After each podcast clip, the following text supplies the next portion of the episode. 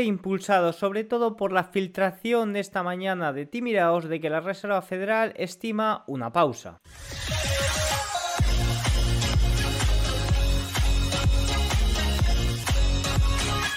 Muy buenas, bienvenidos todos un día más al canal. Hoy es jueves 1 eh, de junio del año 2023 y este es el cierre de sesión.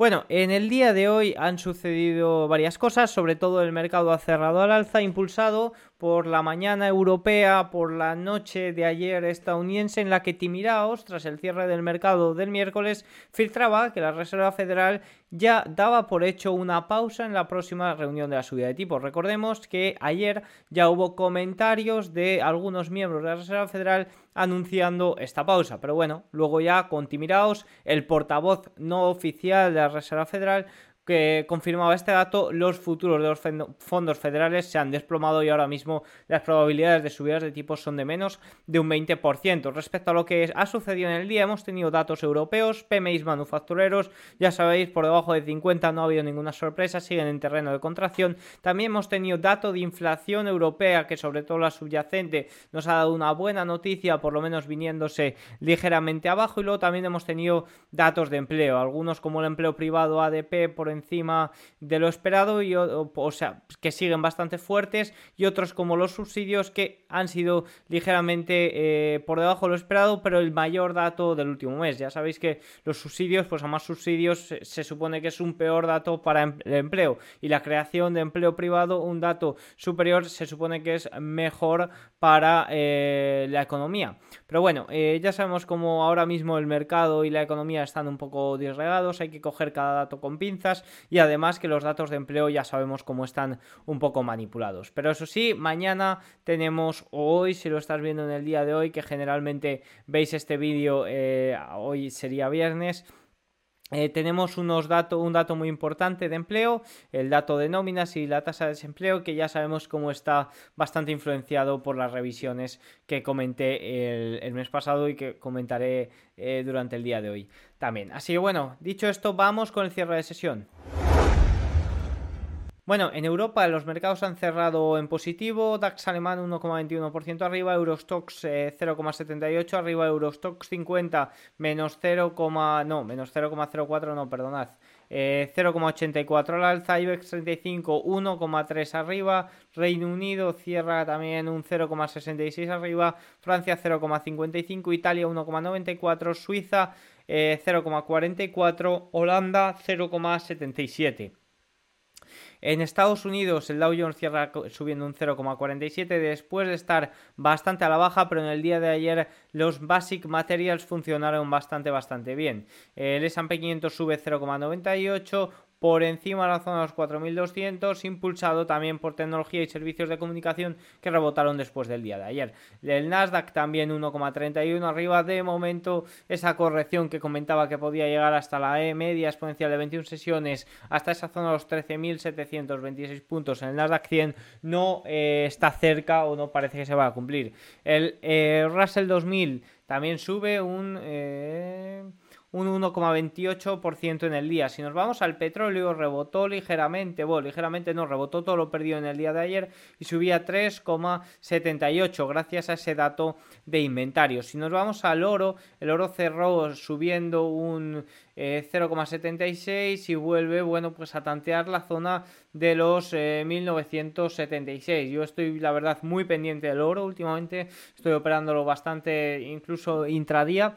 Y bueno, eh, está ahora mismo en la media exponencial de 21 sesiones en zona diaria. sí que es cierto que las velas han sido con bastante fuerza, pero no nos engañemos. Sobre todo la fortaleza del euro en las últimas sesiones ha estado impulsada por la debilidad del dólar. Bueno, a ver, la fortaleza del euro no, perdón, la fortaleza, bueno, del euro también, pero la fortaleza del oro, del par SAU-USD, ha estado impulsado por la caída del dólar que ayer caía, o sea que en el día de hoy ha caído un 0,71%, impulsado, ¿por qué? Impulsado sobre todo por esa eh, baja probabilidad de subidas de tipos. Una subida de tipos, las subidas de tipos generalmente benefician al dólar. Eh, esto, eh, las subidas de tipos han pasado de una probabilidad del 70% a menos del 20% en escasas 24 horas, después de, sobre todo, los comentarios de ayer de la Reserva Federal y las filtraciones de Timiraos.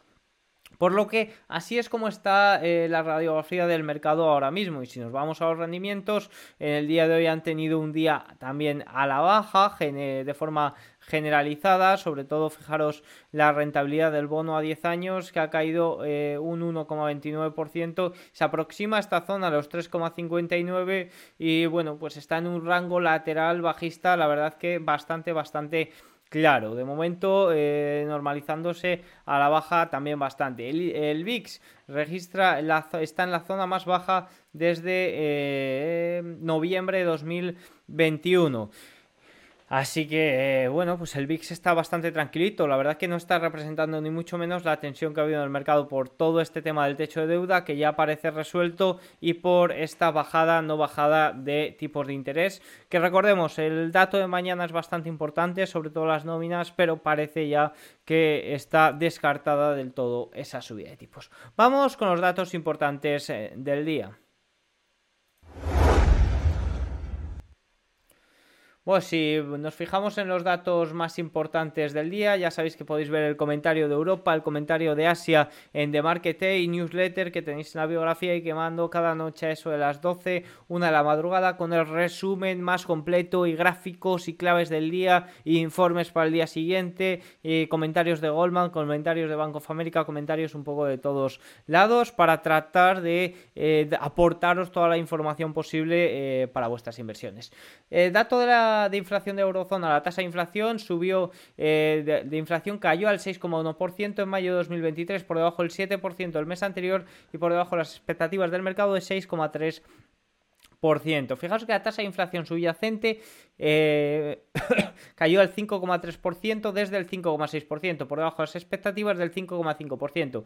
Mostraron estimaciones preliminares. La verdad que se trata del dato de inflación subyacente más bajo desde enero y es una muy buena noticia porque la inflación subyacente era sobre todo lo que más problemas estaba causando en Europa. ¿Por qué cae? Evidentemente también porque la inflación subyacente arrancó más tarde y es un poco, eh, empieza a hacer ahora efecto base. O sea que eso también hay que tenerlo en cuenta y comprender sobre todo el dato de inflación. Supongo eh, que todos los que me escucháis tenéis nociones básicas de todo esto, pero decir que, cae la inflación, está bien dicho, lo que pasa es que hay gente que lo interpreta mal. Que caiga la inflación significa que, eh, que, los precios están subiendo, pero menos que el año anterior. ¿Por qué? Porque inflación ya de por sí significa aumento de precios. Es decir, que caiga el aumento de precios significa que está subiendo precios, pero más despacio de lo que lo hacía el año pasado. Por lo que mucho cuidado con los titulares y demás que se, se oye, porque yo al final cuando pongo el titular lo trato de explicar en el tweet, es decir, yo pongo baja la inflación a su nivel más bajo de los últimos dos años y luego pongo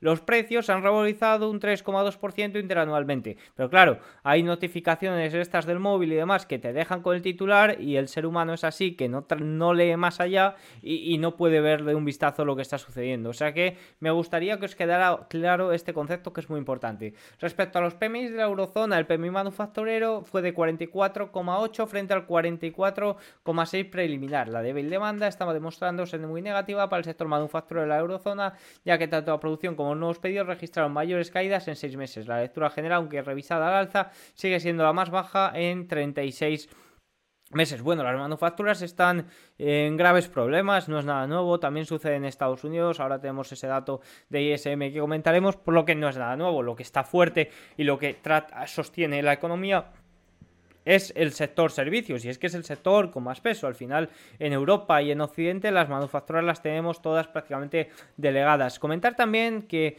parte del gran movimiento de mm, de, del día de hoy de Europa es debido a, y con vuestro permiso me voy a ir a, bueno, a LinkedIn lo he comentado, pero también lo he comentado por Twitter y se me ha olvidado meterlo en, en, en The Market por eso voy a ir aquí a, a, verlo, pero sobre todo por la influencia que tiene el mercado europeo en, en el mercado en el mercado de acciones, o sea, la economía china en el mercado de acciones europeo, perdonad, fijaros, Eurostox 50 genera una cuarta parte de sus ingresos en Asia.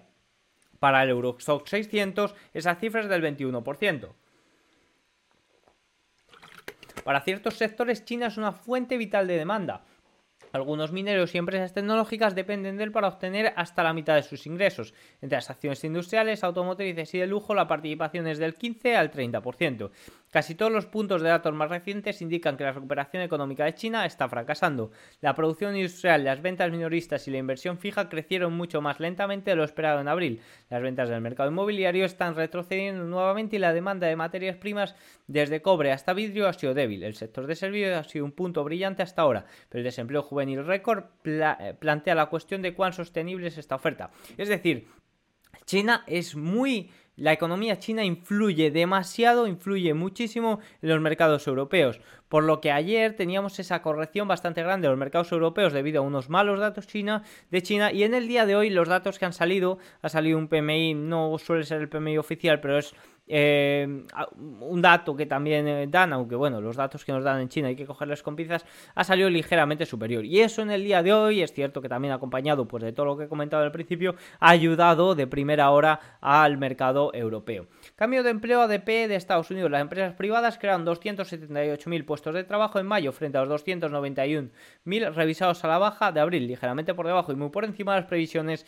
de 170.000. Es cierto que estamos en niveles mucho más bajos que en junio y que a finales de 2021, pero eh, sí que es cierto que seguimos por encima de esos 250 e incluso 200 que eh, hemos llegado a estar por debajo a, pues a mediados del año 2022 y también eh, sobre todo este primer mes del año que salió en 119.000. Si nos vamos a las solicitudes iniciales de desempleo, las que no publican semanalmente, el número de estadounidenses que solicitaron beneficios de desempleo aumentó en 2.000 esta semana anterior a 232.000 que eh, finalizó el 27 de mayo, el número más alto en un mes, pero por debajo de las expectativas del mercado, 235.000. Estamos viendo cómo registraron un inicio de subida eh, a principios de, este año 2023 hasta finales de abril, eh, donde se estabilizaron. Hemos tenido bajada en mayo y bueno, pues ahora se produce de nuevo un aumento con la cifra más alta desde el año de, los últimos cuatro, de los últimos, del último mes, perdón, de los últimos cuatro datos.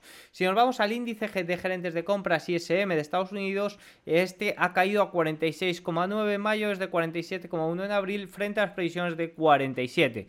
Eh, bueno, este dato normalmente cuando baja de 45 es un indicador bastante claro de recesión. También hay que tener en cuenta que este año y que cada año que pasa las manufacturas son menos importantes en Occidente y por tanto también en Estados Unidos. Pero bueno, es un dato, es un indicador bastante bastante bueno de la recesión. Así que con esto vamos con los gráficos a comentar que los del día de hoy son muy muy interesantes.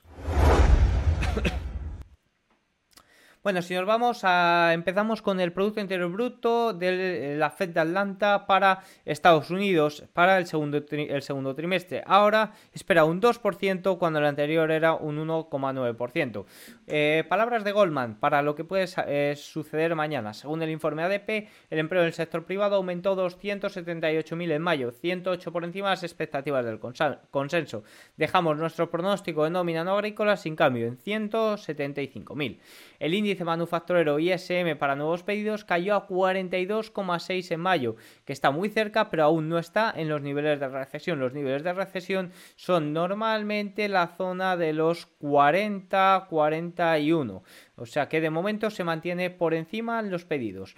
Eso sí, ha sufrido una gran caída este mes. ¿eh?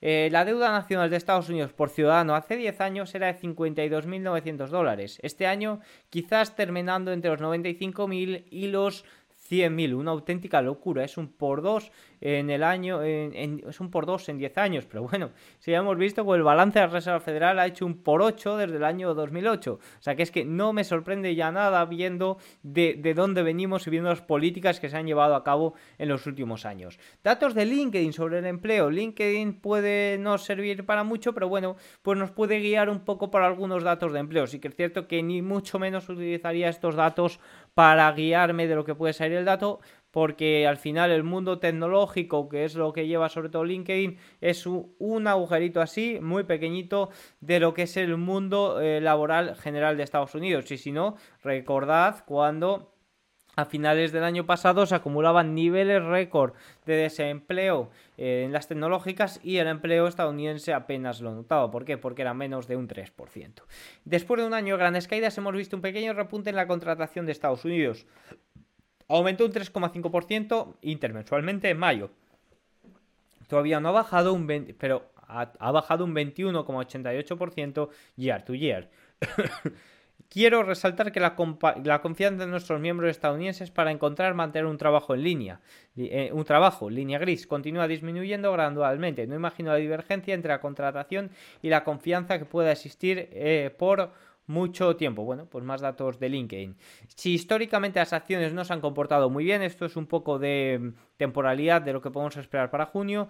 Muy bien en junio con un aumento del 0,03% desde 1950 y un 55% del tiempo. Pero cuando suba eh, más de un 8% eh, la rentabilidad total del mercado de, cara a junio, las cosas van al 1,2 y al 74%, cuando subió más de un 8% ITD y un año preelectoral entre un 1,8 y el 80% del tiempo ha estado eh, subiendo. Las tendencias van a ser tendencia. ¿Qué nos dice, qué nos quiere decir esto? El mercado ha subido más de un 8% y es un año preelectoral. Es decir, que históricamente el mercado durante este mes ha subido un 1,8% y ha subido el 80% del tiempo. Pues ya tenemos este dato de junio. Eh, gráfico número 8, una actualización sobre la cantidad de menciones relacionadas con la IA en las llamadas de ganancias y otras adquisiciones de empresas que cotizan en bolsa.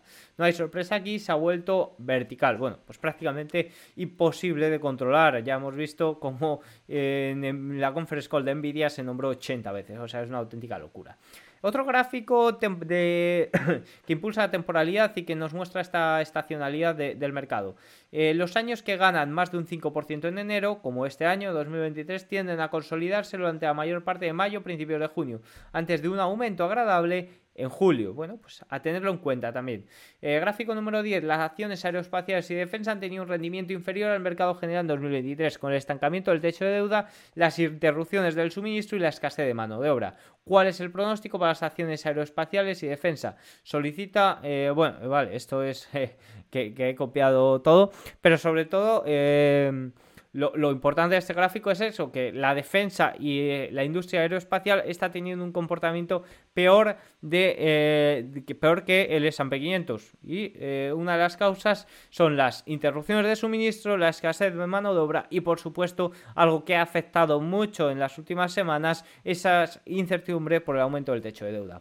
Eh, las tasas de morosidad para los prestatarios de tarjetas de crédito se acercan a los niveles de 2008 en todas las categorías de edad. Un dato muy malo. vengo haciendo, apareciendo en varios podcasts, en, varias, en varios comentarios y digo generalmente lo mismo, que al final lo que está sucediendo también es un cambio de eh, en la sociedad. Eh, estamos acostumbrando a la sociedad a que no pasa constantemente nada, han salido del préstamo post-COVID y ahora mismo están tirando tarjetas de crédito para no echar abajo su estilo de vida. Y eso puede ser muy, muy preocupante. Número 12. A raíz de un desempeño débil en el primer trimestre estamos rebajando nuestra perspectiva de crecimiento para la economía de eh, la eurozona. Esto se trata de un dato de ING muy muy interesante también. Al final recordemos que el PIB de la eurozona fue de un 0% y de un 0,1% en los últimos dos trimestres. Eh, Alemania, que es el principal impulsor, impulsor a la baja, está en recesión técnica. O sea que eh, mucho cuidadito con Europa. Eh, en el gráfico número 13, meses como mayo no ocurre muy a menudo. Solo ha habido otros 8 meses en la historia del Nasdaq en, lo que, en los que superó al Dow Jones por un margen tan amplio. O sea que datos a tener en cuenta. ¿Y cuándo fue esos, esos meses? Pues fijaros que fue entre el año 96 y el año 2001. Eh, gráfico número 14. En mayo la tecnología superó al resto por más de 10 puntos porcentuales por primera vez en dos décadas. Vale, y esto está mal. Vale. Gráfico número 15. El frenesí la actividad en el mercado de opciones muestra cuántos comerciantes buscan potenciar sus apuestas en Nvidia. La dinámica recuerda la emoción que rodea las acciones de Tesla y sus opciones en 2021. Bueno, pues los, los que operan opciones están totalmente locos con acciones como Nvidia. Si bien existe preocupación sobre el empleo de las pequeñas empresas, dada la tensión a los bancos regionales, lo notable, de los datos ADP es que el empleo en las pequeñas empresas es lo que está aumentando rápidamente.